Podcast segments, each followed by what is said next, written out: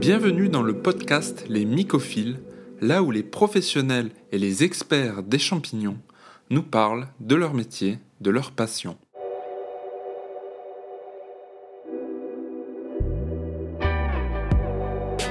Bonjour à tous. Pour ceux qui ne me connaissent pas, je suis Andrea du blog cultiverleschampignons.com. Et aujourd'hui, je suis avec monsieur Jean-Marc Olivier, un véritable maître de la truffe, de la trufficulture et bien plus encore. Salut les myciculteurs et bienvenue dans ce podcast où j'ai l'honneur de recevoir Jean-Marc Olivier. Donc Jean-Marc, vous avez été ancien directeur de recherche à l'Institut de recherche agronomique, donc que vous avez dirigé pendant 25 ans à la station de recherche sur les champignons, donc à l'INRA de Bordeaux. Vous avez également été impliqué donc dans des programmes de recherche scientifique et technique euh, spécifiquement consacrés à la truffe. Vous avez coordonné le réseau national d'expérimentation. Vous avez été élu de l'association des trifficulteurs de Charente-Maritime.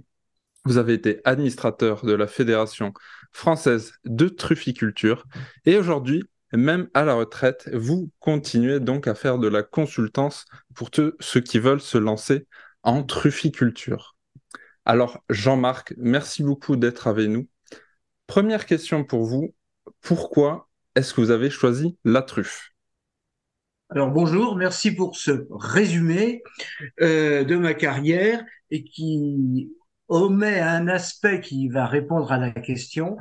Pendant ma carrière, je me suis occupé des champignons sous l'angle de la biologie et de la génétique, et surtout de champignons pas très sympathiques, parasites, toxiques et autres. Et heureusement, j'avais quand même le volet des champignons comestibles à superviser. Et parmi ceux-là, pour la fin de ma carrière, enfin même pour les 20 dernières années de ma carrière, j'ai focalisé un peu sur la truffe parce qu'il y avait un défi scientifique, comprendre pourquoi ce champignon nous résistait un peu sur le plan biologique, mais aussi parce que derrière la trufficulture, il y a tout un milieu humain, une connaissance des terroirs et des traditions qui élargissait le champ de l'activité du chercheur. Voilà. D'accord. Ok. Merci beaucoup pour euh, cette précision euh, sur votre carrière. Euh, du coup, alors depuis quand l'humanité connaît l'existence donc de la truffe? Comestible et depuis quand la pratique donc de la culture de la truffe, la trufficulture, est-ce qu'elle existe?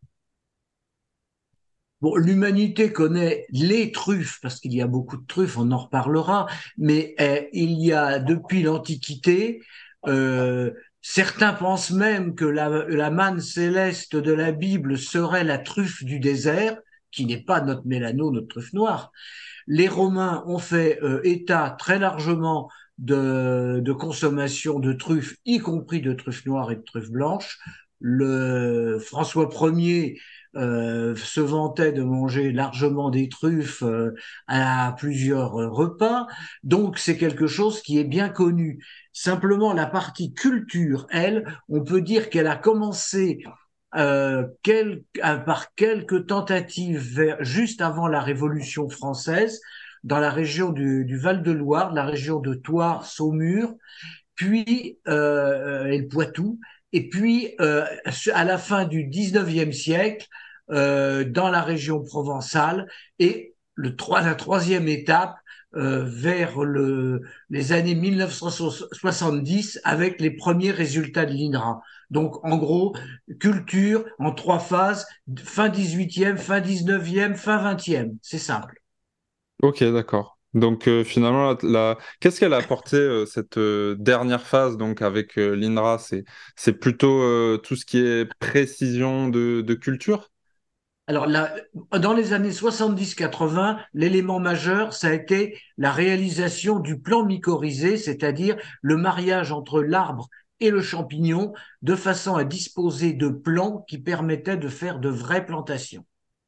Puis après, les années 80, 90, 2000, ce sont des progrès qui ont pu être faits grâce à des expérimentations dans ces plantations pour contrôler les techniques culturelles, l'arrosage, la reproduction de la truffe pour arriver au résultat qu'on a aujourd'hui. Ok, d'accord. Merci pour la précision. Alors, du coup, il y a plusieurs espèces de truffes que l'on peut cultiver. Euh, est-ce que, à vos yeux, elles ont toutes euh, la même valeur gustative, ou alors euh, ces truffes-là, c'est simplement donc des remplaçantes de la truffe noire, Tuber melanosporum, la plus connue, là où en fait on peut pas la cultiver? Ne me faites pas dire surtout qu'elles ont les mêmes valeurs, je me ferai lyncher par tous les trufficulteurs de France et d'Italie ou d'Espagne. En fait, il y a 20 ou 25 espèces de truffes euh, qui peuvent être consommées, voire éventuellement certaines, une dizaine pourraient être cultivées. En réalité, bon, il y a deux espèces de truffes qu'on peut qualifier de noble, la truffe noire Tuber melanosporum, la truffe dite du Périgord, c'est son nom botanique, bien qu'on la trouve dans tout le pourtour méditerranéen, et la truffe blanche d'Italie, euh, qui est la truffe qui a donné naissance à des, euh, histoires médiatiques comme euh, la, remise au pape de la une super truffe blanche, mais qui est extrêmement rare. Donc il y a ces deux espèces-là, et en France, quand on parle de trufficulture, avant tout, on parle de la truffe Melanosporum.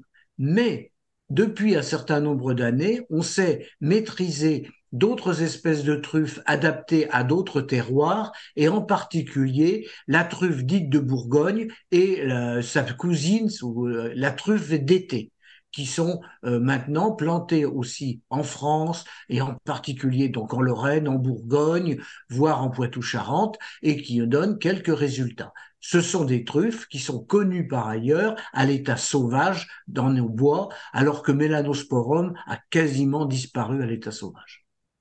Euh, pourquoi euh, Tuber Melanosporum elle a, disparu de cet état sauvage? Parce qu'elle est adaptée à des bois relativement jeunes et qu'avec la révolution agricole du XXe siècle, ces bois en question ont quasiment disparu. L'entretien du bois pour, le, pour la, la coupe ou bien l'entretien des bois par les animaux, par le, le, le, bétail, mouton ou bovin, a complètement disparu. Et donc, cette truffe a perdu ses niches préférentielle et elle a été remplacée par des truffes euh, sauvages qui sont plus dynamiques mais beaucoup moins intéressantes sur le plan gustatif comme la, la truffe brumale par exemple. Ok, d'accord. Donc c'est une question euh, de disparition de son écosystème d'origine, si on peut dire. Tout à fait. D'accord. Donc vous parliez de terroir. Euh, ben, Parlons-en. Alors qu'est-ce que c'est un bon sol pour la trufficulture? Euh, est-ce qu'on peut planter euh, des truffes, alors n'importe où, euh, notamment dans votre livre où je vous ai découvert truffes et, trufficulture? Vous parlez de l'Australie dans lequel il y a eu une expérimentation où en fait on avait un sol défavorable de base, notamment par son acidité, et on y a planté des truffes. Et cela paraît en tout cas fonctionnel sur le départ. Donc, euh, ma question, euh, quelle est votre philosophie donc par rapport à cela? Est-ce qu'il vaut mieux donc adapter l'environnement à la truffe comme on le fait en Australie, ou est-ce que vous êtes plutôt partisan euh, de choisir un environnement qui est déjà adapté à la truffe? Alors, ma réponse personnelle, elle est très claire. je, donne préférence au choix d'un contexte favorable naturellement à la truffe pour faire les plantations. Mais comme toute, euh, comme dans toute l'agriculture moderne, eh bien, il y a aussi des gens qui tentent à faire du forçage et à sortir de l'état naturel pour faire du forçage. C'est ce qu'on fait en quelque, en quelque sorte les Australiens. Alors, la truffe, elle est adaptée à des terrains calcaires, euh, donc avec des pH, des acidités qui sont plutôt basiques, hein, au-delà de 7,5, dans des sols relativement peu profonds, euh, là où poussent relativement bien certaines espèces de chênes, comme le chêne pubescent ou le chêne vert. Bon. L'idée, c'est que la truffe, en réalité, champignon est un champignon qui n'est pas très très dynamique sur le plan de la compétition avec les autres champignons. Euh, et que les arbres n'ont pas du tout de préférence absolue vis-à-vis de la truffe. Les arbres prendront le premier champignon sur leurs racines qui va se présenter. Or, en terrain calcaire, il y a moins de champignons compétiteurs que dans des terrains acides, dans des terrains agricoles classiques, et donc la truffe se trouve favorisée pour prendre la place sur les racines de l'arbre, puisque la trufficulture repose absolument sur l'association entre l'arbre et le champignon dans les racines. Alors pour revenir aux, Australiens, bon, ils ont fait des choses qui ont déjà été faites ailleurs à titre expérimental, c'est-à-dire de partir dans des terrains vierges, acides, dans lesquels on apportait des très grosses quantités de calcaire pour permettre la croissance et euh, l'association du champignon et de l'arbre. Donc des coûts très élevés dans des terrains où il n'y avait pratiquement pas de compétiteurs ou très peu de compétiteurs, parce que ce sont des terrains dans lesquels il y a des plantes qui ne, qui ne sont pas associées à des champignons comme la truffe, hein, ce qu'on appelle des, endo, des ectomycorhizes. Donc dans ces terrains-là, il y avait beaucoup moins de compétition. Donc ils ont fait cet effort phénoménal de planter selon les méthodes françaises, italiennes ou espagnoles, hein, ils ont fait de la copie, mais ils ont apporté des quantités de calcaire de l'ordre de 40, 50, 60 tonnes à l'hectare. Et ils sont parfaitement conscients que l'écosystème qu'ils reconstituent était un écosystème fugace et qu'au bout d'une dizaine ou une douzaine d'années, il faut qu'ils aillent planter ailleurs, ces truffières arrêteront de produire. Hein. Mais comme ils ont beaucoup d'espace, ça leur pose pas de problème. En général, ils reconvertissent des plantations, par exemple, d'avocats en euh, plantations truffières. Voilà. Donc, ils ont eu des résultats très importants puisqu'ils ont atteint des, chiffres de production euh, de truffes qui en font aujourd'hui parmi les plus gros producteurs euh, au niveau mondial. Hein. Mais c'est un travail artificiel comme on fait de la fraise dans son jardin ou dans un terrain, et puis d'autres euh, fraisiculteurs vont le faire sous serre dans des ballots euh, posés sur des étagères. Voilà. D'accord. Et du coup, est-ce que la qualité, enfin, moi je considère en tout cas que la qualité d'un aliment, elle est beaucoup liée à son terroir. Donc ma question, c'est est-ce que euh, les qualités euh, de ces truffes sont différentes, euh, par exemple, d'une truffe qui peut être produite dans un, dans un environnement qui est par nature favorable, donc par nature un sol calcaire? Ou est-ce qu'il n'y a pas vraiment de, de, différence du coup au niveau de la qualité de production? Je pense qu'il faut être tout à fait honnête. Hein. Il y a bon, de l'effet terroir, il existe aussi que vous preniez des truffes françaises, espagnoles ou italiennes.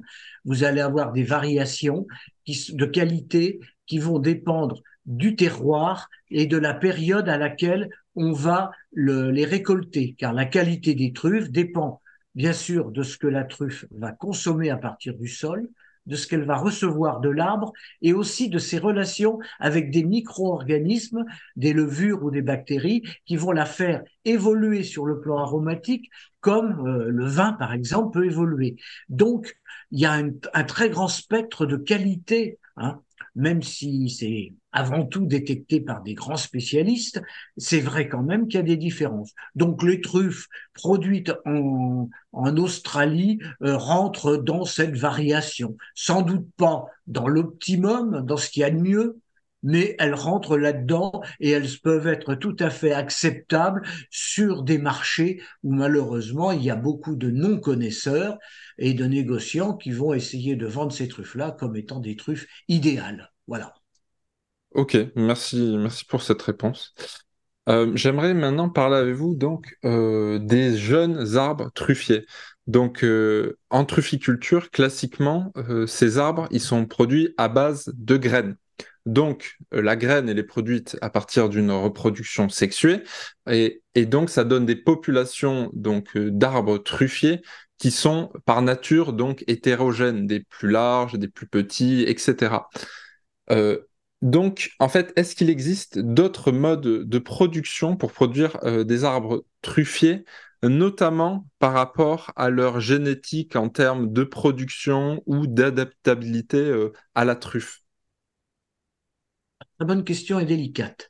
Euh, effectivement, les arbres, et en particulier les chênes, sont issus de semis, semis de glands, avec des populations effectivement issues de ces semis. Dans le cas du chêne vert, on a des populations qui peuvent être relativement homogènes. Dans le cas du chêne pubescent, qui peut se croiser avec tous les chênes qui traînent dans le voisinage, on a effectivement des choses qui peuvent être très hétérogènes. C'est un problème. Donc, on sélectionne en pépinière déjà les arbres qui sont les plus vigoureux, les plus sympathiques, les mieux mycorhizés. Ça, c'est quand même déjà un premier travail. Et ensuite, pendant les deux ou trois premières années de plantation, éventuellement, on élimine ceux qui sont trop chétifs ou qui euh, développent des maladies comme la maladie du blanc pour le chêne. Dans l'INRA, nous avons cherché pendant des années, et on, y est arrivé, à essayer de trouver des moyens de répliquer ces chênes truffiers par voie de clonage euh, végétatif, par multiplication végétative, une sorte de, de bouturage, euh, soit en serre, soit éventuellement in vitro. On y, a, on y est arrivé, on, est, on a réussi à les associer à la truffe et on avait donc des arbres effectivement qui peuvent être relativement homogènes. Sauf que ça coûte cher, sauf qu'il y a beaucoup de pertes, et puis qu'il y a surtout un très grand problème, c'est que nous ne savons pas exactement sur quels critères nous allons sélectionner ces arbres. Qu'est-ce qui fait qu'un arbre est bien associé à la, à la truffe? En pépinière avec nos semis, bon ben en fin de course, il y a des contrôles qui sont faits sur ces au bout d'un an ou de deux ans selon les cas qui sont faits sur les arbres, ceux qui sont bien mycorhizés, eh bien euh, on les conserve, ceux qui sont mal, on les élimine. Alors que euh, avec nos, nos, critères, il faudrait pouvoir sélectionner dès le départ des génotypes, euh, d'abord des phénotypes, et ensuite à partir de là faire du croisement euh, pour par rapport à des critères qui sont des critères d'adaptation à la production de truffes et non pas des critères pour fabriquer du bois, fabriquer des caractéristiques forestières. Donc ça, nous ne le savons pas, on ne connaît pas exactement quels sont ces critères-là. Donc le jeu, si vous voulez, est possible, mais pour l'instant, il ne vaut pas la chandelle par rapport aux résultats qu'on peut avoir euh, dans la nature actuellement. La seule question, c'est qu'il faut essayer, euh, et c'est un des enjeux dans les années qui viennent, de contrôler un petit peu mieux la production des glands comme le font nos, nos, amis forestiers avec les vergers à graines, il serait bien qu'en trufficulture, on ait des vergers à graines, de façon à essayer de concentrer pour la production des glands des arbres qu'on sait avoir été des bons arbres trufficules pour la production de truffes et les croiser entre eux naturellement dans les vergers à graines.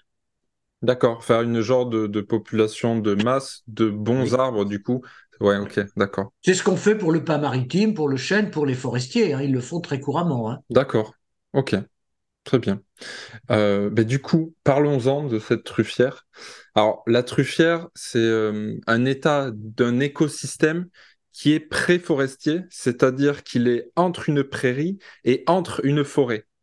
Et euh, dans la trufficulture, on applique des soins de base donc pour vraiment conserver ce milieu ouvert, donc par exemple en taillant les arbres ou en désherbant.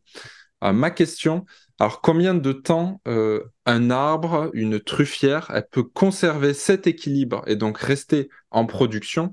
Et qu'est-ce qui emmène finalement une, une truffière à la fin de sa production? Alors, je rectifie un tout petit peu. Bien sûr. Prairie, euh, oui, maintenant dans le cas des plantations, mais à l'état naturel, la truffe vient dans une succession depuis ce qu'on appelle la pelouse calcaire euh, qu'on trouve encore en Provence, euh, dans les contreforts du sud du Massif central, qui est donc un peuplement avec des genévriers, des, un certain nombre d'herbes euh, naturelles, et qui va progressivement être colonisé par des arbres, des arbustes et des arbres pour évoluer vers le milieu forestier tranquillement. Hein. Ça, c'est l'évolution naturelle. C'est vrai que maintenant, on va essayer d'avoir des pelouses ou des, des prairies qui vont avoir, euh, euh, qui sont là pour essayer de nettoyer le terrain s'il y a eu des cultures préalables, et puis on va planter dedans. Alors, en matière de truffes, je parle surtout pour la mélanosporum, hein, la truffe noire du Périgord. On doit effectivement essayer de maintenir le milieu relativement ouvert.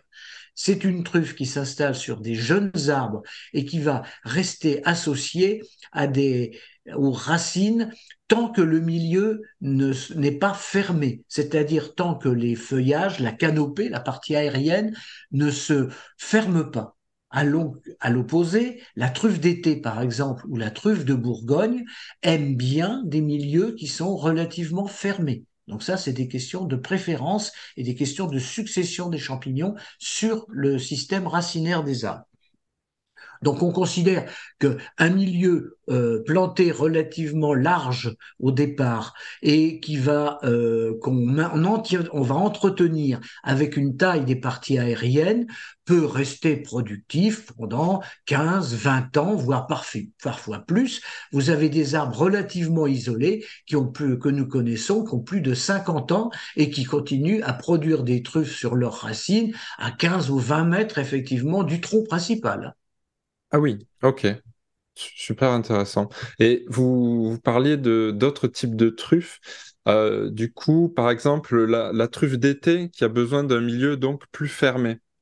Euh, ces truffes-là, euh, on, peut les produire, mais du coup, au, début, à la plantation de ces arbres, le milieu, il est tout de même ouvert. Donc, ces truffes, elles rentrent en production uniquement quand le milieu, il est fermé, ou c'est juste que le milieu fermé, est une préférence à l'augmentation de la production de ces truffes alors, la question, elle se résout relativement simplement par deux, trois, deux chiffres. Hein. Quand vous plantez de la truffe à mélanosporum, vous allez mettre entre 250 et 400 arbres à l'hectare. Euh, quand vous allez planter pour une truffe d'été ou une truffe de Bourgogne, vous allez être entre 800 et 1500 arbres à l'hectare. Donc, vous allez faire une plantation dense pour les truffes de milieu fermé et pour des raisons économiques, souvent euh, de, enfin, des raisons pour faire des économies, on va mettre des arbres mycorhizés venant de la pépinière qui coûtent quand même un certain prix, et on va les mélanger à d'autres essences qui vont assurer la fermeture du milieu, le couvert, mais qui ne sont pas réceptifs aux truffes. Hein. Donc, D'accord. Euh, différentes espèces euh, comme les lantiers, comme d'autres plantes. Ok, d'accord. Merci pour cette précision. Euh, du, coup, la truffe, qui est un champignon, vous l'avez dit, ectomycorhizien, en fait, euh, lorsqu'elle se développe autour de l'arbre, elle crée donc ce qu'on appelle un brûlé. C'est une zone qui est en quelque sorte naturellement euh, désherbée par le, la, truffe, par Melanosporum. Ma question, c'est alors euh, est-ce qu'il peut y avoir donc euh, des plantes qui entrent également en mycorhisation avec la truffe à l'intérieur du brûlé et quel impact euh, ces plantes elles ont sur la production même de la truffe?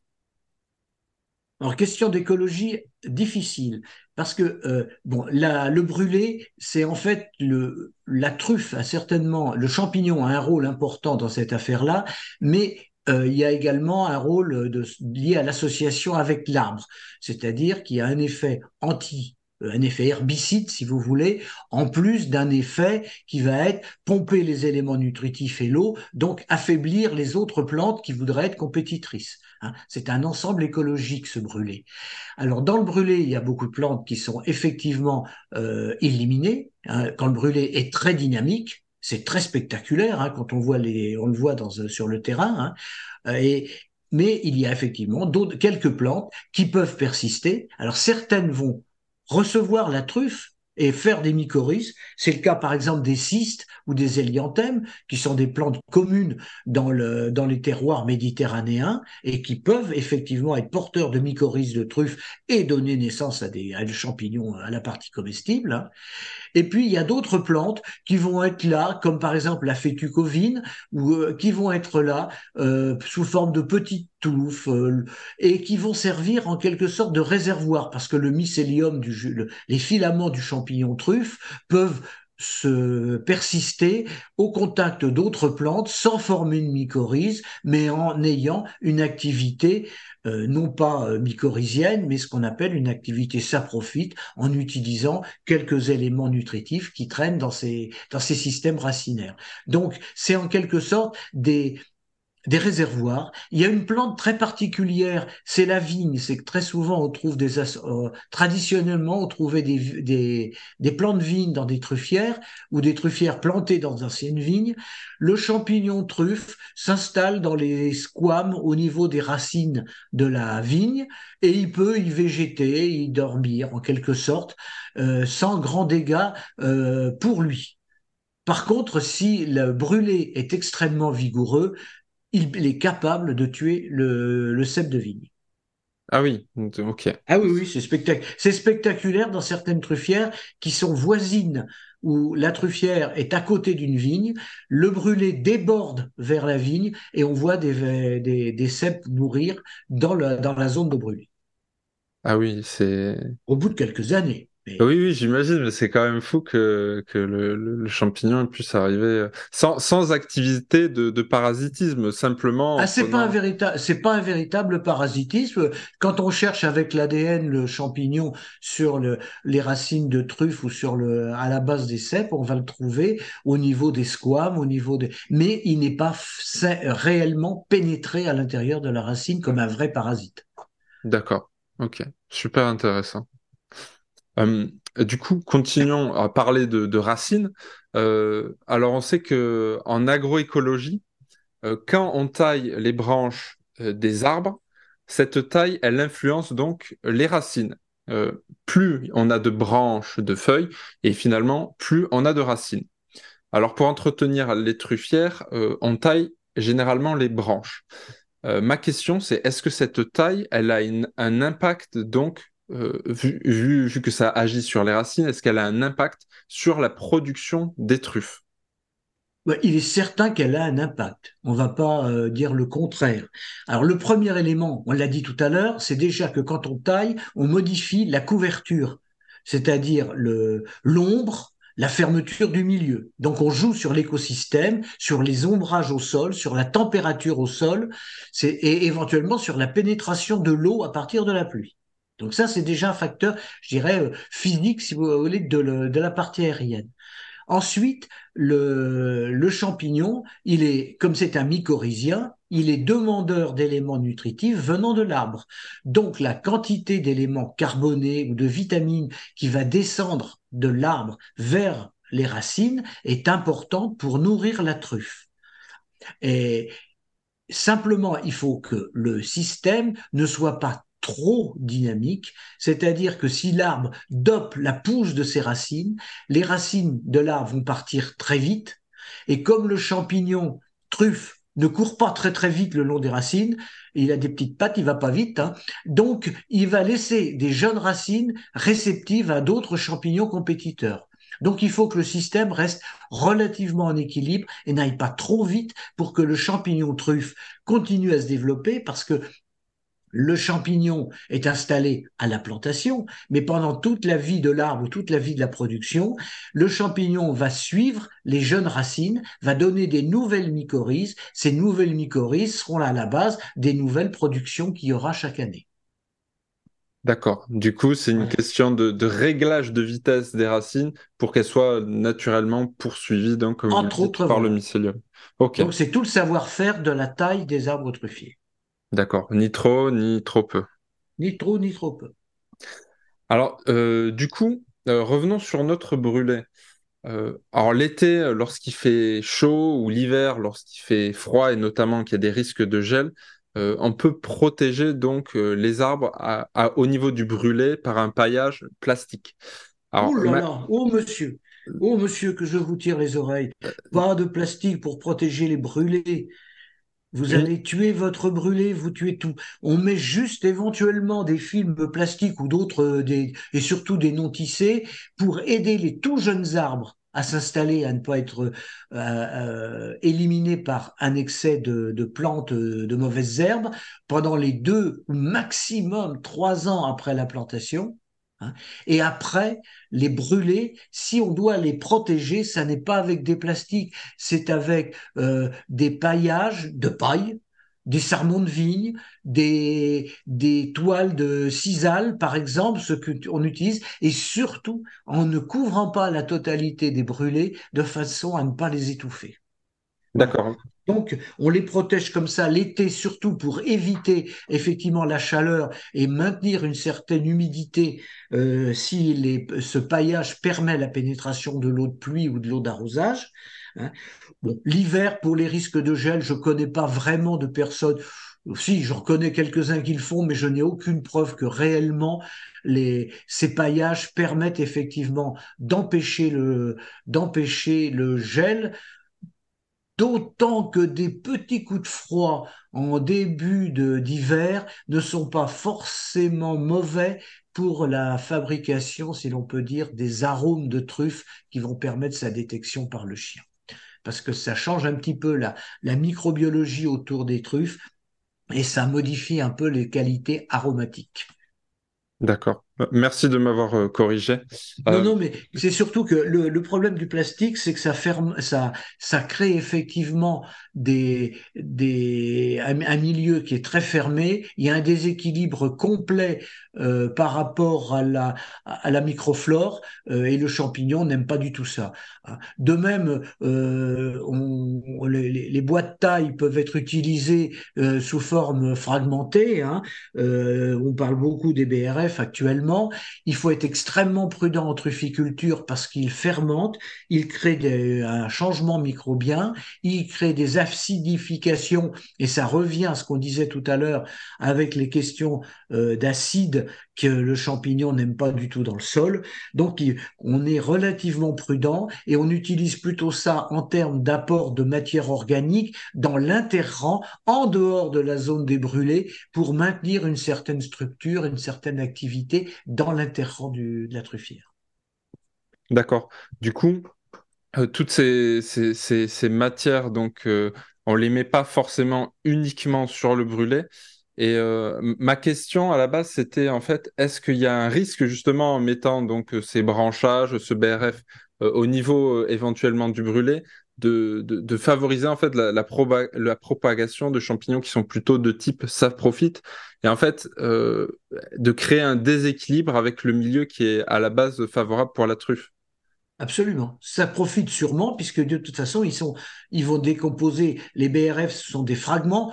Quand on met des grands branchages, il faut des années pour les décomposer. Quand on met des petits fragments coupés comme le BRF, on est effectivement dans une situation où dès qu'ils sont humidifiés, il y a toute une flore euh, euh fongique, bactérienne et autres qui va s'installer, même des, animaux, qui vont euh, dégrader tout ça et on va avoir un milieu, une espèce de compost, mais qui va finir par produire des acides organiques et ces acides organiques, la truffe, elle aime pas du tout, du tout, du tout. D'accord. Ok. C'est très clair. Et du de toute façon, je, je, vois, il y a, bien il y a une idée qu'il faut avoir, c'est que par rapport à, la, la, trufficulture a une particularité, c'est qu'il y a quasiment pas d'intrants en dehors du, disons, le plan mycorhizé lui-même, et après, euh, toutes les petites recettes de cuisine qui traînent pour apporter ci, apporter ça, corriger ci et ça dans le sol, si le sol a été bien choisi au départ, ça fonctionne pas mal. Sinon, bah, c'est des intrants complètement artificiels, style australien, dont on parlait tout à l'heure, mais on n'est plus du tout dans une production de type euh, écologique. Or, la majorité des truffières françaises, il n'y a quasiment pas d'intrants euh, chimiques euh, dans, ces plantations. Ok. pour rester sur les intrants, euh, est-ce que ça peut être pertinent donc euh, pour le désherbage des truffières d'utiliser euh, des moutons ou, d'autres types d'animaux en fait pour les, nettoyer? Et la question c'est est-ce que du coup ce qui tout, toutes les bouses en fait toute la matière organique que, que ces animaux relâchent sur le sol est-ce que ça peut être aussi dangereux pour l'équilibre de la truffière? Ben les deux, euh, mon capitaine, hein, c'est que s'il y a trop d'animaux, euh, on, déséquilibre complètement le système par le biais des le tassement du sol, premièrement, qui empêche la respiration du sol, qui est très important pour les truffes, la circulation de l'eau et de l'air dans le sol, tassement, euh, apport de matière organique qui va, comme on l'a dit tout à l'heure, provoquer des changements microbiens, euh, voire des, des, acidifications assez importantes. Par contre, des petites densités de moutons ou de chevaux ou de poneys peuvent avoir des effets intéressants à condition qu'ils ne broutent pas trop les arbres ou que les arbres soient déjà bien installés pour ne pas se faire tailler par ces animaux. Euh, ça, c'est... Alors, il y a toute une histoire au niveau de la trufficulture, surtout au niveau du 19e siècle, où on disait que, effectivement, euh, les animaux dans les truffières faisaient le, euh, jouaient un rôle très important dans les bois, euh, les chênaies truffières. Euh, effectivement, ils désherbaient, ils enlevaient les branches basses, mais on oubliait aussi le rôle de la bergère, c'est l'histoire le raconte comme ça, qui est ou du berger, qui passait aussi pour tailler les branches plus grosses de façon à avoir du bois de chauffage pour l'hiver. Donc tout ça maintenait le milieu aéré, désherbait le milieu et l'entretenait d'une façon assez naturelle. Euh, Aujourd'hui, quand on parle de faire de l'expérimentation, j'ai voulu expérimenter avec des moutons, euh, on me parlait de troupeaux de, centaines de moutons qu'il fallait déplacer. Et ce qui est dans une truffière est la meilleure façon de l'asphyxier totalement. Hein. Donc, euh, j'ai simplement eu l'occasion avec mon collègue Pierre Sourza de voir des apports de des, faire rentrer des chevaux de l'ordre de 4 à 5 chevaux pendant 3 ou 4 mois dans la truffière euh, par année et de voir effectivement des chevaux ou des poneys, euh, effectivement voir des effets très significatifs. Les genévriers qui restaient dans cette truffière du Lot reprenaient de l'activité, servaient de plantes réservoirs et, les, et au bout d'un moment, les brûlés se rétablissaient et on voyait donc les herbes disparaître et la truffe revenir et réapparaître. Ah ouais, c'est ok, c'est super intéressant. Et du coup, ouais, enfin, tout est une question d'équilibre finalement, quoi c'est fragile, l'équilibre truffier, et ce qu'il en fait la difficulté, c'est que c'est quelque chose qui est extrêmement fragile et qu'il faut piloter du bout des doigts. C'est pour ça que les, artificialisations à l'extrême, ben oui, mais avec beaucoup de limites. D'accord. Pour revenir euh, du coup sur notre équilibre euh, de la truffière, alors pour produire des truffes, il faut de l'eau, il faut de la pluie, il faut donc une pluviométrie suffisante euh, qui finalement constitue des réserves d'eau dans le sol. Et en fait, avec le changement climatique, donc euh, les apports naturels d'eau, deviennent parfois, suivant les années, les régions moins réguliers. Et il y a certains euh, trificulteurs donc qui mettent en place des systèmes d'arrosage.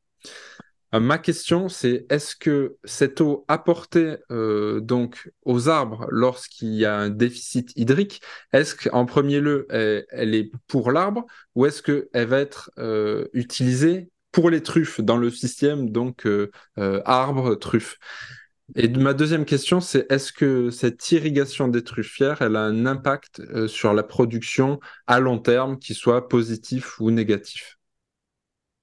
Alors la question est, large. Je vais dire très clairement que ce problème d'eau, on a traîné pendant deux siècles pratiquement des, des ondits sur le problème de l'eau. Aujourd'hui, et ça c'est un des résultats qui a été fait grâce à la recherche et l'expérimentation, on connaît assez bien, jamais toujours tout, mais on connaît quand même assez bien les problèmes de besoin en eau de la truffe. La truffe, je parle de la truffe noire mélanospore. La truffe noire, elle a besoin d'eau, mais elle n'est pas très gourmande. C'est pour ça qu'on ne parle jamais d'irrigation des truffières, mais simplement d'arrosage. On apporte de l'eau pour maintenir le jeune arbre en vie dans les deux ou trois premières années, ça c'est tranquillement, et ensuite, lorsque les brûlés ont été euh, déclarés, on suit l'humidité du sol pendant la période qui va être celle de la formation de la truffe et de son grossissement jusqu'à maturité. Je rappelle simplement que la truffe est le seul champignon qui a un cycle aussi long. Un cep, en l'espace de 10 à 12 jours, il va, naître et arriver à maturité. La truffe, elle va naître euh, au mois de mai et elle ne sera à maturité qu'à partir du mois de novembre, décembre ou janvier. Donc c'est une période très longue pendant laquelle elle va avoir besoin de se nourrir et d'avoir besoin d'eau. Simplement, on sait que même le bébé truffe résiste bien à des périodes sèches de l'ordre de 8 à 10 jours. Donc les apports d'eau vont être calculés de façon à avoir juste une certaine fraîcheur au niveau du sol C'est la fraîcheur. Un bon agriculteur, un bon paysan, il sent la fraîcheur rien qu'avec les doigts, avec le nez, voire même certains avec la langue sur la terre. Eh bien, c'est exactement pareil entre truffière. Quand on a une bonne fraîcheur, c'est suffisant. Il n'y a pas besoin d'apporter plus d'eau. Ça n'est pas du maïs. Hein. C'est très clair. On est très loin de ce, de ce type d'arrosage. Donc, on a constaté simplement qu'avec les aléas climatiques qu'on rencontre depuis les 20 dernières années, lorsqu'on gère bien l'eau, on arrive à avoir des d'une production assez régulière et avec très peu de pertes par séchage des truffes ou par mort des bébés truffes. Voilà. Donc, Beaucoup de trufficulteurs aujourd'hui utilisent le système qui est préconisé par l'INRA, qui est de mettre des sondes. On met des petites sondes euh, pour mesurer l'humidité, se peut être manuelle ou électronique ou connectée, enfin il y a tous les systèmes, voire même des stations météo automatiques sur certaines truffières. Et donc, on sait exactement quel est le moment où il va falloir commencer à euh, penser à arroser, ce qui fait qu'on a une certaine marge de manœuvre. On apporte de l'eau pour rétablir la fraîcheur dont je parlais tout à l'heure et euh, on attend la prochaine période sèche. Donc ça fait des quantités d'eau qui sont relativement limitées, mais il faut bien sûr avoir la disponibilité en eau. Alors certains ont des forages, d'autres des réserves d'eau. Euh, les petites truffières peuvent arroser avec l'eau du réseau, ce qui est quand même économiquement un petit peu délicat. Voilà un petit peu quelles sont les, euh, les différentes choses en concernant l'eau. Mais euh, je vois nos amis espagnols, par contre, ont des quantités d'eau, ont planté des très grandes truffières avec des forages très profonds. Aujourd'hui, certains de mes camarades espagnols ont des difficultés parce que euh, il y a des restrictions réglementaires pour l'utilisation de l'eau. Donc, il faut tenir compte de cette réglementation et être parfaitement au courant de ce qui se passe de façon à ne pas euh, être en infraction. Mais c'est vrai que les quantités d'eau pour la truffière font que souvent, dans certains départements, les dérogations d'arrosage sont relativement faciles à obtenir. D'accord. Oui, notamment si on est en activité agricole, euh, je présume. Oui, ça c'est c'est un petit peu la difficulté, puisqu'effectivement, une partie importante des trufficulteurs ne sont pas agriculteurs, donc ils ont pas, ils doivent rentrer par des, sous les fourches codines de l'administration hors du système agricole, ce qui est loin d'être facile. D'accord, je conçois parfaitement. D'accord.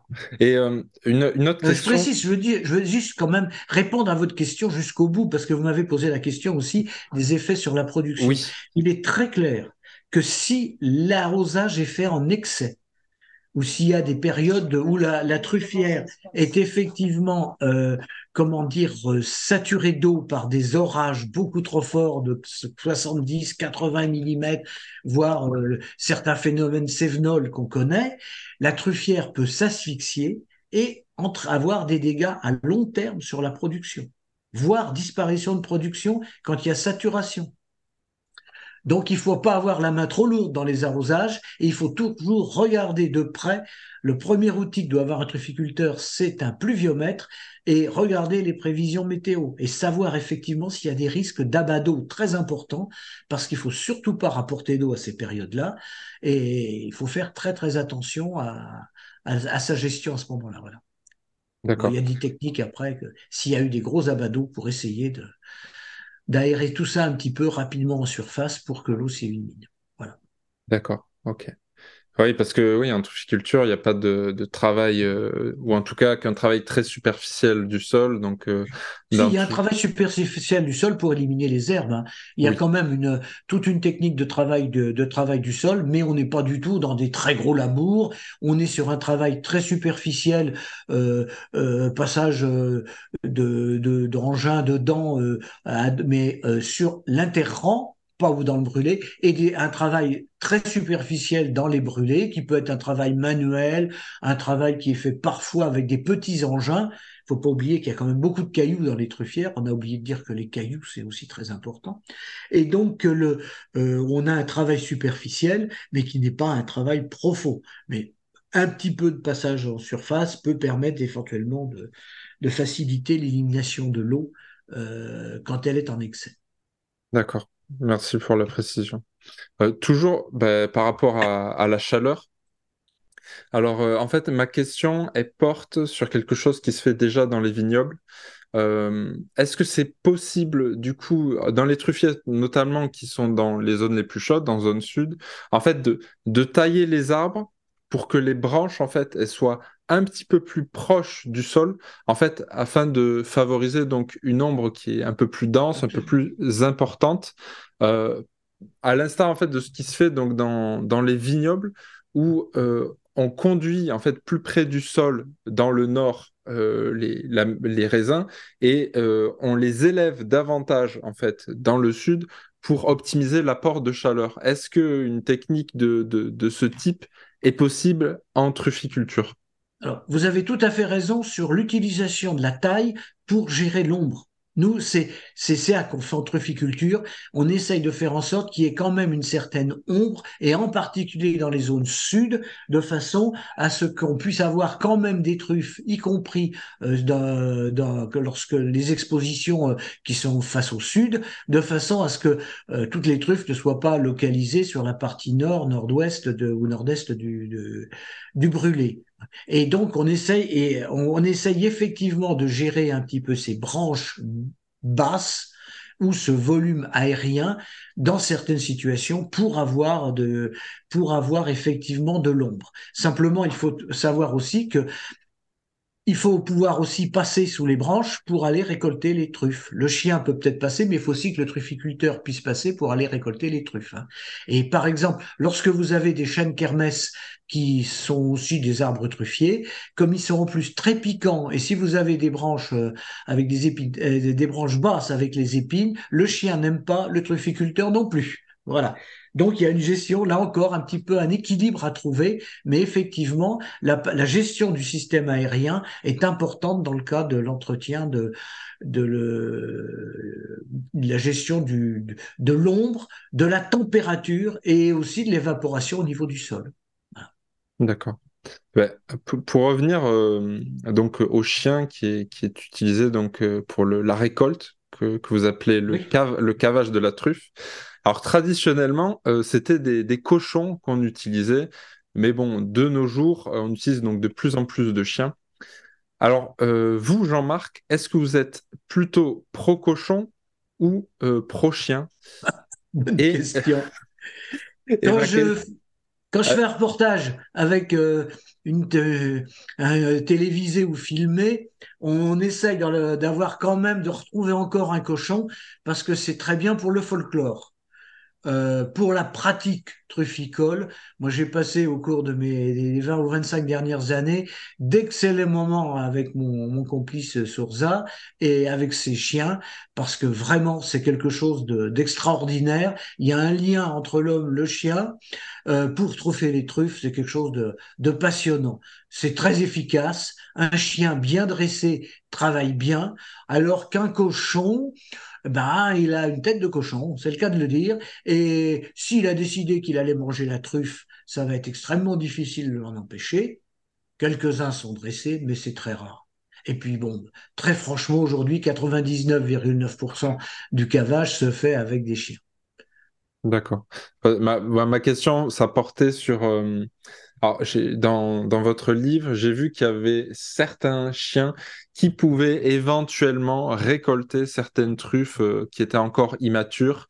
Et il y avait les partisans de ceux qui disaient que le, dans la tradition du cochon, justement, euh, les cochons euh, récoltaient uniquement les truffes qui étaient bien matures. Mmh. donc, est-ce que c'est encore un argument valable aujourd'hui ou pas du tout? Euh, les cochons, c'est comme les sangliers quand ils viennent dans la truffière. Dès qu'il y a un petit peu d'arôme qui peut venir, et quelquefois ça commence très tôt, bien avant que la truffe soit vraiment mûre, euh, avec les, premières truffes, ce qu'on appelle les truffes de marque au mois de septembre, euh, ou des toutes premières truffes aromées qui dégagent quelque chose, le, chien ou le cochon ou le sanglier vont les sentir. Donc le problème, c'est qu'il faut éviter d'aller dans les truffières dans ces périodes où les arômes ne sont pas encore euh, complètement formés. C'est une question d'actualité que vous posez parce que Actuellement, euh, il y a des trufficulteurs qui constatent qu'ils récoltent des truffes immatures euh, matures, pardon, euh, ayant déjà des qualités aromatiques bien détectées par le chien et qui sont pas désagréables à consommer, beaucoup plus tôt en saison, vers le mois de novembre, euh, début novembre. Donc, euh, faut voir si c'est général, si c'est lié à, un, terroir bien particulier, ou si les conditions climatiques font que certaines des truffes euh, sont détectées beaucoup plus tôt. Simplement, il faut bien savoir que la truffe, elle a une reproduction sexuée, donc dans les truffières, on a une population très variable sur le plan génétique, avec des truffes qui sont sans doute plus précoces en maturité, d'autres plus tardives. Certains n'arriveront presque jamais à vraie maturité.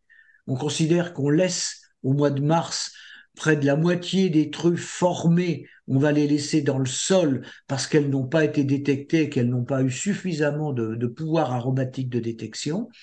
Voilà, donc euh, en fait, pour alimenter le marché avec des truffes de qualité, en l'état actuel des choses, faut pas rentrer trop vite et trop tôt dans la truffière.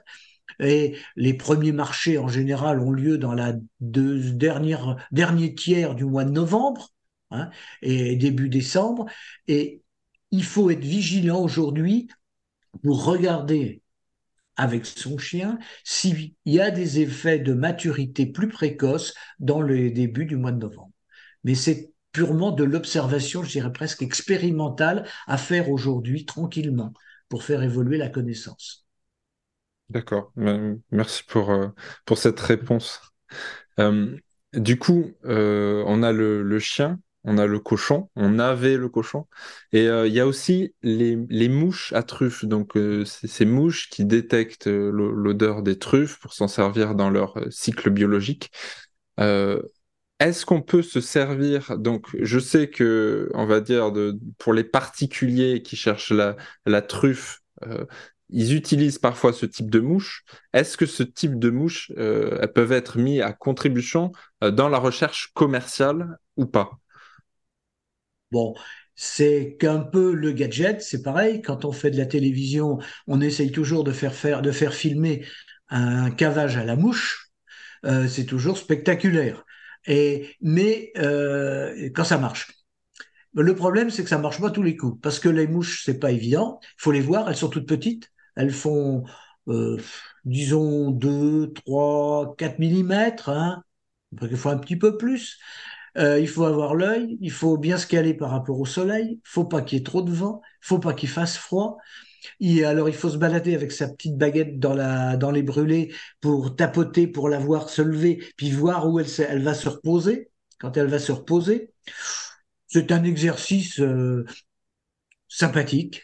Euh, ça promène, euh, ça promène. On, on euh, je connais, je vais quand même être objectif et dire que j'ai un, bon ami en Poitou-Charentes qui, euh, lui, n'a pas de chien et, ne, fait son cavage uniquement à la mouche et qui est quand même un apporteur sur le grand marché de Saint-Jean-d'Angély, qui est quand même un apporteur régulier de truffes. Donc, ça marche, mais c'est un homme patient.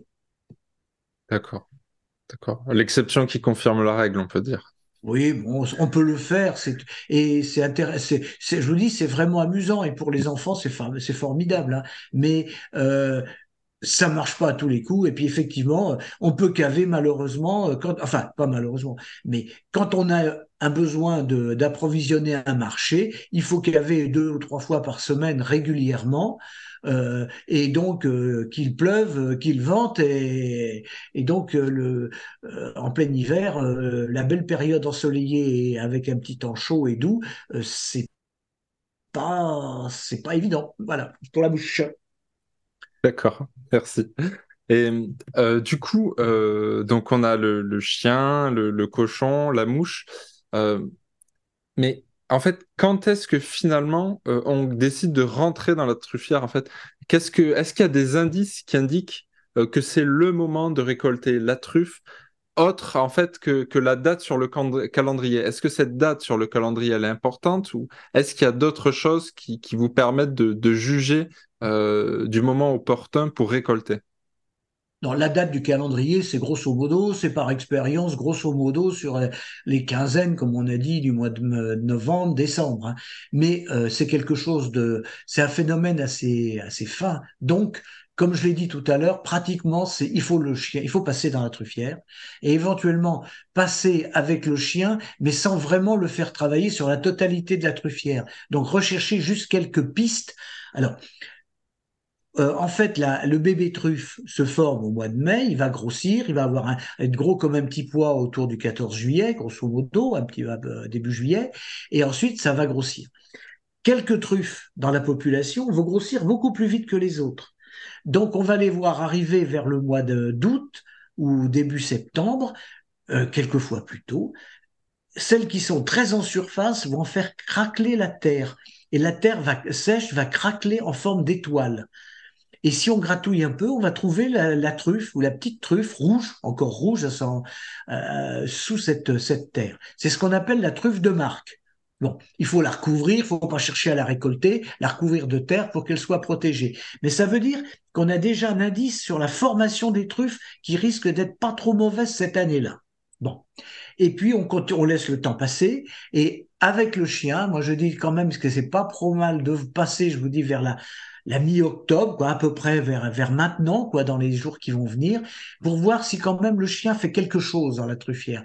Dans les arbres qu'on sait être des arbres bons producteurs, comme on dit, hein, sous lesquels, on, les années précédentes, on a euh, trouvé des truffes, voir si le chien marque quelque chose. Il faut pas le laisser travailler, il faut pas le laisser gratter, il faut le récompenser et puis euh, passer à autre chose. Mais on sait que ça commence à évoluer. Et comme ça, jusque, grosso modo, jusqu'au début de, jusqu'au, à la mi-novembre, début décembre, où là, on le fera travailler un peu plus pour voir l'état de la truffe, si la truffe en dessous est mûre, c'est-à-dire bien noire, euh, qu'elle commence à sentir très fort et qu'elle n'a plus ces, veinages rouges extérieurs qu'on voit à l'extérieur entre les écailles qui montrent qu'elle n'est pas encore tout à fait mûre. Voilà. D'accord. Donc c'est. Puis éventuellement, rien n'empêche sur les premières truffes qu'on récolte à ce moment-là de faire une omelette et puis c'est quand même pas plus mal et ça permet là de juger vraiment de la qualité de la truffe. D'accord. Donc euh, petit à petit et observer euh, qu'est-ce qui se passe dans la truffière. D'accord. Oui. Et euh, du coup, ben, la récolte, la récolte. Donc, est-ce que on doit récolter toutes les truffes qui sont présentes dans une truffière? Est-ce qu'il y a quelque chose qui favorise la, prolifération du mycélium des truffes d'une année à l'autre? Euh, Est-ce que les, les, truffes qui sont en fait non récoltées, est-ce qu'elles ensemencent ou est-ce qu'elles ont un potentiel d'ensemencer les racines des arbres euh, lorsqu'elles restent dans le sol? Ou bien est-ce que en fait notre mycélium de, de la truffe, il se reproduit uniquement par reproduction asexuée, donc euh, le mycélium qui colonise euh, d'autres racines. Et, et enfin, est-ce qu'on peut ensemencer donc un arbre qui ne produit pas euh, de truffes dans une truffière? Alors, question très importante parce qu'elle met le doigt, vous, pouvez, vous, mettre le, vous mettez le doigt sur un des éléments fondamentaux de un, des, éléments fondamentaux de la trufficulture, c'est la sexualité de la truffe. On a bafouillé, on a raconté un peu n'importe quoi, nous, même nous, pendant les années, euh, jusque vers les années 2000. Et à partir du moment où a été fait le séquençage du génome de la truffe, c'est le premier champignon pour lequel le séquençage du génome a été fait, on a fini, on a trouvé des éléments qui étaient relatifs à la sexualité. On a commencé à comprendre que la truffe, eh bien, pour obtenir une belle truffe à, à consommer, il fallait une maman et un papa qui se croisent pour donner naissance à un bébé qui va évoluer et qui va donner la truffe. Alors, je raconte un petit peu cette sexualité. Elle est, très compliquée. Euh, les sexualités de champignons, c'est toujours très compliqué. Toujours est-il que sur les racines, vous avez des filaments qui donnent les mycorhizes et que ces mycorhizes et ces filaments vont avoir un potentiel qui va être essentiellement maternel. Donc, sur les mycorhizes, vous allez avoir un potentiel de fabriquer des mamans euh, et qui va attendre que le papa arrive. Or, ce papa, il vient à partir de spores ou de mycélium qui est présent dans le sol. Je simplifie un peu l'histoire, mais c'est un peu ça. Hein, ou qui viendra éventuellement d'autres arbres. Donc, donc les spores qui vont être dans le sol vont germer au contact des racines ou des mycorhizes, et si elles rencontrent effectivement au mois de mai euh, une forme maternelle, une sorte d'utérus formé sur les mycor à côté des mycorhizes, eh bien elles vont féconder cette structure et ça donnera naissance à la truffe. Donc ça répond un petit peu à votre question. D'une part, tout ce qui est truffe qui va rester dans la truffière à la fin de la récolte au mois de février-mars, qui va pourrir naturellement, va donner, la pourriture va libérer les spores, ces spores vont enrichir le potentiel paternel qui existe dans le sol. Certaines de ces spores, si elles trouvent des jeunes racines, elles vont donner des nouvelles mycorhizes qui donneront un potentiel maternel. Donc, euh, sachant que dans les spores, il y en a moitié qui ont le, potentiel paternel, l'autre moitié le potentiel euh, compatible maternel. Enfin, c'est compliqué au point de vue euh, sexualité. Mais donc, il n'y a pas de souci de ce côté-là. La moitié donneront des pères, la moitié donneront des mères, pour simplifier. Et donc, le système va s'entretenir grâce à ces, en particulier, grâce à ces éléments naturels qui restaient dans le sol. Alors ça explique pourquoi, quand on, au début, quand on a replanté des arbres mycorhizés dans des terrains qui avaient été complètement cultivés depuis euh, des décennies avec du maïs, du blé euh, euh, ou toute autre forme de culture, il y avait plus de truffes, il y avait plus de potentiel, donc il y avait plus de papa pour faire le travail. On a dit ça marche pas les plants mycorhizés. Eh ben si, ça pouvait marcher, mais il, il fallait qu'il y ait les papas localement. Donc c'est pour ça que c'était très hétérogène comme résultat.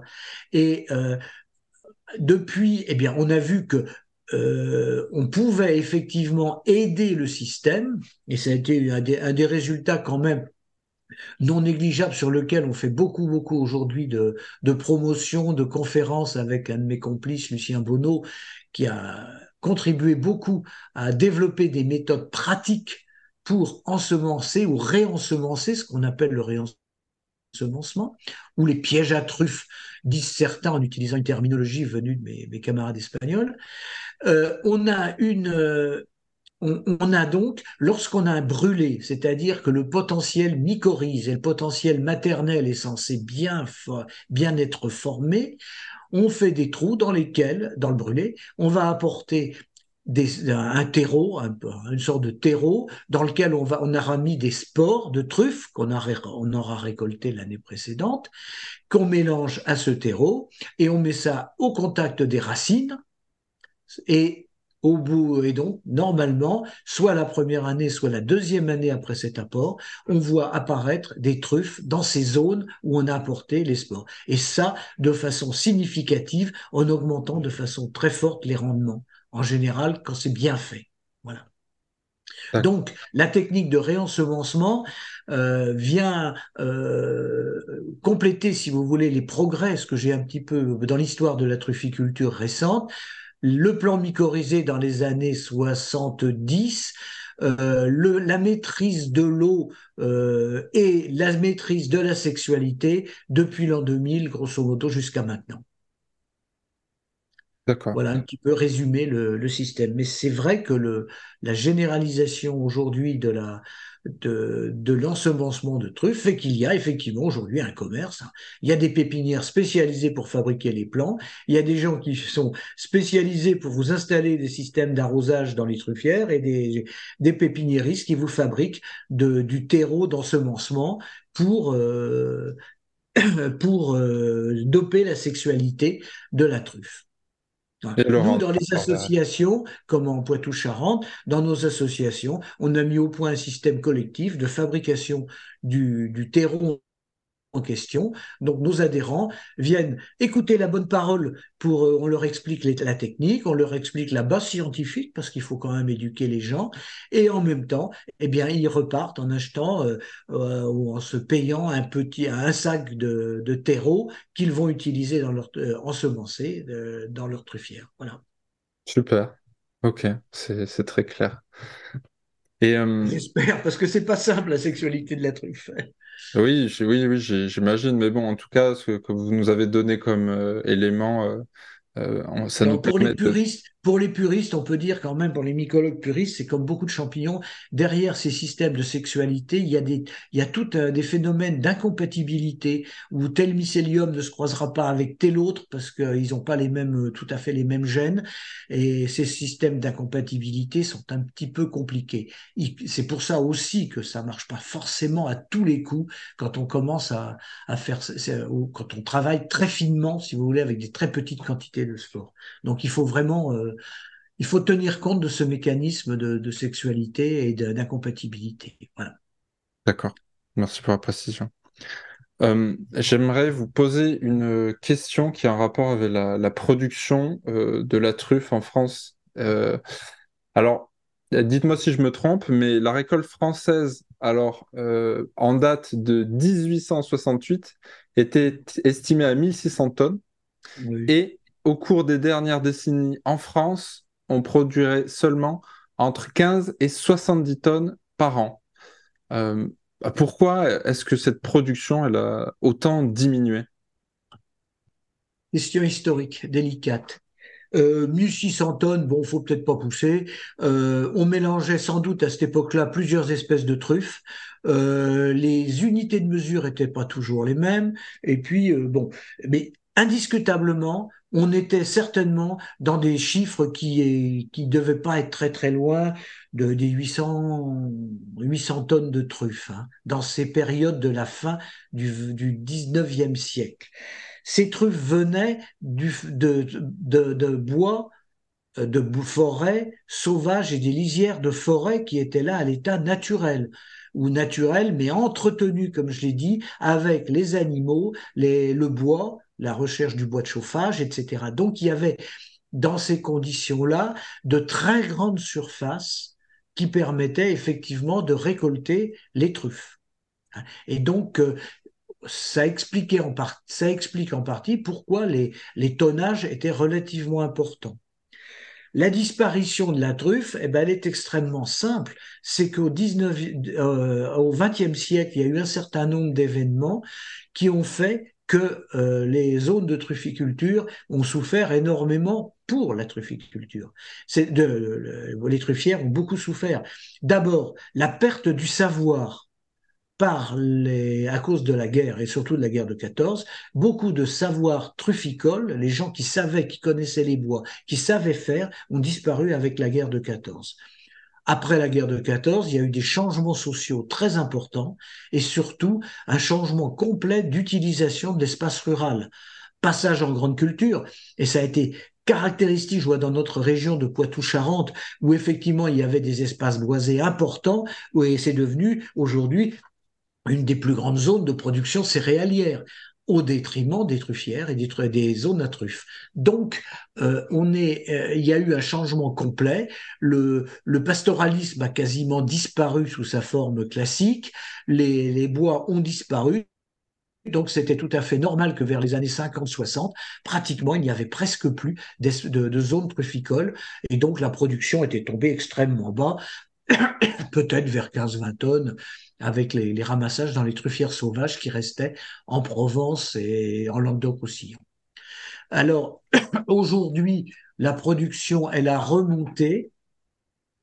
Euh, donner des chiffres, on est revenu vers des valeurs qui ont atteint les 50-60 tonnes en France homologuées je ne peux pas rentrer dans les détails euh, fiscaux et autres euh, de déclaration de revenus, sachant que il est extrêmement difficile de connaître vraiment la, production de truffes à partir du moment où beaucoup de choses se vendent en direct on a eu pendant quelques années, avec toute l'organisation mise en place avec la Fédération française des trufficulteurs, on avait un certain nombre d'observatoires et le service des nouvelles du marché du ministère de l'Agriculture. Nous avions effectivement un, un système d'observatoire qui nous permettait à la louche d'avoir une estimation de la récolte euh, à quelques tonnes ou voire même une dizaine de tonnes près. On était à peu près dans les clous. Mais depuis quelques années, ce système fonctionne beaucoup moins bien parce que les retours sur ces marchés ne se font pas systématiquement.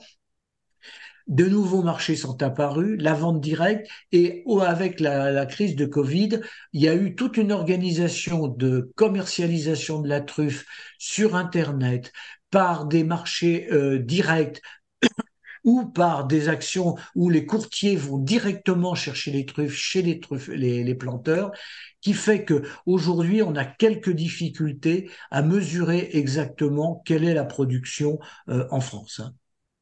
Mais euh, moi, je considère qu'elle est quand même, quand je vois les, les chiffres, je vois euh, sur le marché que j'ai suivi de près, qui a été créé à Saint-Jean d'Angély, qui est de marché hebdomadaire de gros et de détail, qui est un marché qui a euh, commence à avoir quelques années d'existence, qui est connu et où on arrive à avoir une trentaine de à 40 kilos de truffes par semaine, donc euh, d'arriver à faire euh, autour de 400 à 500 kilos euh, sur sur l'année, sur nos marchés de l'année, ce qui est déjà pas mal. Et avec les autres marchés régionaux, on arrive quand même à plusieurs tonnes de truffes.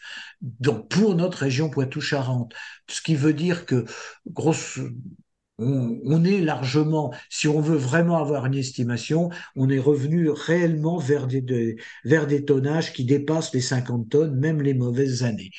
Le problème qu'il y a actuellement, c'est que on a quand même des zones traditionnelles de production, d'apport de truffes sur les marchés, en, Provence, euh, Alpes-Côte d'Azur, euh, sud de Rhône-Alpes et euh, Languedoc-Roussillon, qui ont connu quand même des aléas climatiques très forts qui font que ils pèsent beaucoup moins ou ils ont des difficultés pour peser sur les grands marchés comme ceux de Richerange, Carpentras et autres. Donc là, de ce côté-là, il y a eu un déficit alors que sur d'autres régions, il y a eu effectivement des récoltes qui ont été relativement satisfaisantes d'une année sur l'autre. Donc, on est quand même actuellement dans des situations où les aléas climatiques ne sont loin d'être négligeables. D'accord, ok. Ben, merci beaucoup pour cette réponse complète. Euh, non, j'aurais voulu vous donner un chiffre, vous dire, voilà, euh, Cocorico, grâce à nos progrès, on a dépassé les 100 tonnes de truffes. Euh, très honnêtement, ça serait pas honnête de ma part de le dire aujourd'hui. je ne le pense pas.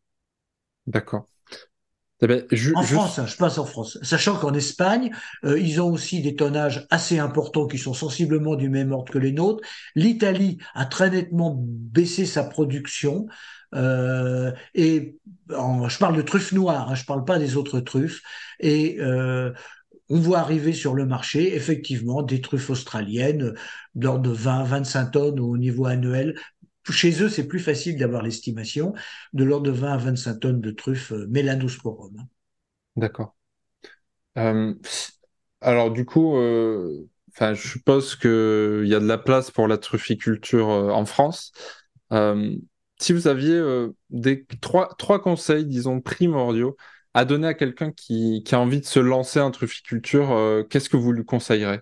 Alors, je lui dirais surtout de ne pas rêver. Un, la truffe, c'est pas le loto, il suffit pas de gratter et ça va pas rapporter gros.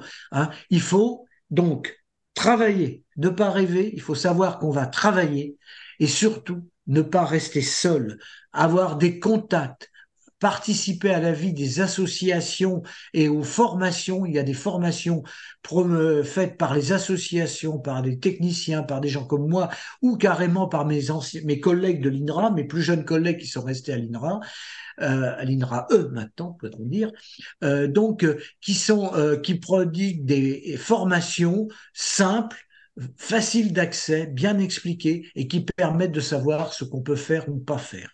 Voilà, ça c'est vraiment les conseils de base. Après, il faut pas planter n'importe où. Il faut choisir son terrain. Il faut investir un petit peu pour faire faire une analyse de sol préliminaire. Il faut acheter des arbres dans des pépinières homologuées et agréées on fait des contrôles. L'INRA et le CTIFL font des contrôles des plants truffiers, donc il y a des garanties de ce côté-là. Et ensuite, il faut un suivi en restant en contact avec des techniciens qui peuvent vous aider. Voilà. Merci. Et puis, il faut euh, avoir de l'eau. Et il faut avoir de l'eau à proximité. On l'a dit tout à l'heure, mais ça va devenir une nécessité dans le contexte actuel. D'accord. C'est bien noté. Euh, j'ai deux dernières petites questions à vous poser, Jean-Marc. Alors, euh, est-ce que vous mangez de la truffe? Je pense que c'est une question rhétorique. Et euh, comment, comment est-ce que vous aimez manger la truffe? Et finalement, quelle relation vous continuez d'avoir donc avec la truffe et la trufficulture à l'heure actuelle? Alors, sur la partie euh, relation avec la truffe, il n'y a aucun problème. Je l'ai dit tout à l'heure, un des intérêts, c'est la relation humaine.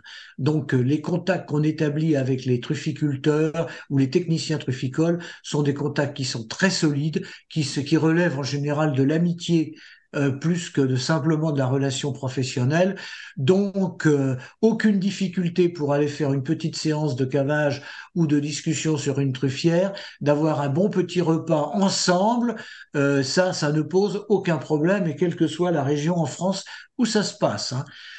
Ça nous amène directement à dire qu'en général, c'est se passe aussi autour d'un repas truffé, bien souvent. Alors comment moi personnellement euh, j'aime la truffe ou avec mon épouse on aime la truffe de la façon la plus simple. On est un petit peu bon. On aime bien manger chez un grand chef étoilé qui nous travaille la truffe de façon remarquable. C'est un grand plaisir.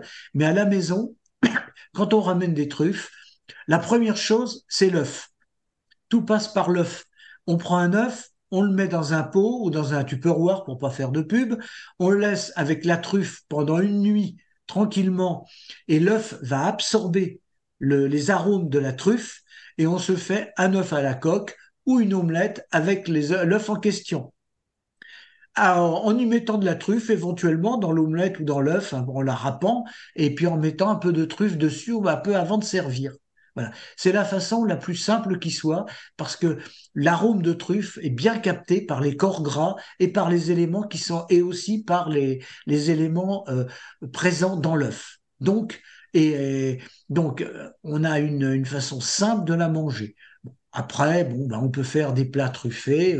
Euh, nous, comme on est dans une famille où on a une partie de personnes qui sont et des enfants ostréiculteurs, eh bien, on fait des truffes légèrement chaudes avec un tout petit peu de, de truffe mis dessus et une toute petite lichette de foie gras dessus, tout ça passé au four. On peut omettre le foie gras et juste mettre un petit peu de panure dessus. Et tout ça euh, un tout petit peu gratiné, et c'est aussi tout à fait excellent. Voilà, ce sont des petites choses très simples. Après, il y a toutes les recettes beaucoup plus compliquées, euh, sans aller jusqu'à la poularde de mi-deuil qui doit être farcie de truffes sous sa peau. Et là, il faut avoir beaucoup de truffes, donc beaucoup d'euros à, mettre sur le marché pour arriver à se faire une vraie poularde de mi-deuil. Voilà un petit peu pour la, partie gastronomique. Mais ça reste le côté sympathique de la trufficulture. Hein. Et puis, vous savez, très franchement, quand vous ramenez une truffe, moi, je me rappelle en voiture avec mes collègues quand on rentrait de Périgueux à Bordeaux, dans la voiture, on avait récolté des truffes, même bien mises dans des sachets. On sortait de la voiture, on sentait la truffe, nous-mêmes, en sortant de la voiture. Et quand vous êtes dans la maison, vous avez une truffe que vous avez ramenée, vous avez un parfum et un arôme qui est, et qui n'est pas désagréable, qui n'est pas entêtant, et c'est assez sympathique aussi. Voilà. Oui, j'imagine. J'ai vécu l'expérience aussi de la, de la truffe dans la voiture. Ah oui. Oui. Ça marque. Euh, oui, ça marque tout à fait. Eh ben, écoutez, euh, Jean-Marc, euh, merci beaucoup pour, pour, pour ce super podcast. merci de votre temps. merci d'avoir partagé tout ça avec moi et avec nos auditeurs. Je, je, je, vous souhaite ben, le meilleur en ce qui concerne la truffe et la trufficulture pour les années à venir. Et, euh, j'ai envie de vous dire à bientôt, du coup, Jean-Marc. Pourquoi pas, à bientôt. Si, et s'il y a des questions, eh ben, soit auprès de moi, soit auprès de mes collègues, il n'y a aucun problème. C'est un milieu qui est quand même très ouvert. Quoi qu'on en dise, quoi qu'en disent certains, c'est un milieu très ouvert où les gens aiment parler et aiment transmettre. Voilà. Merci beaucoup, Jean-Marc. Bonne journée. Merci à vous aussi. Au revoir, Jean-Marc. Au revoir. Merci à tous d'avoir écouté ce podcast. Si vous souhaitez en savoir plus sur la culture des champignons, rendez-vous sur notre site internet cultiverleschampignons.com. Vous pourrez y télécharger gratuitement votre e-book pour commencer la culture des champignons. À bientôt!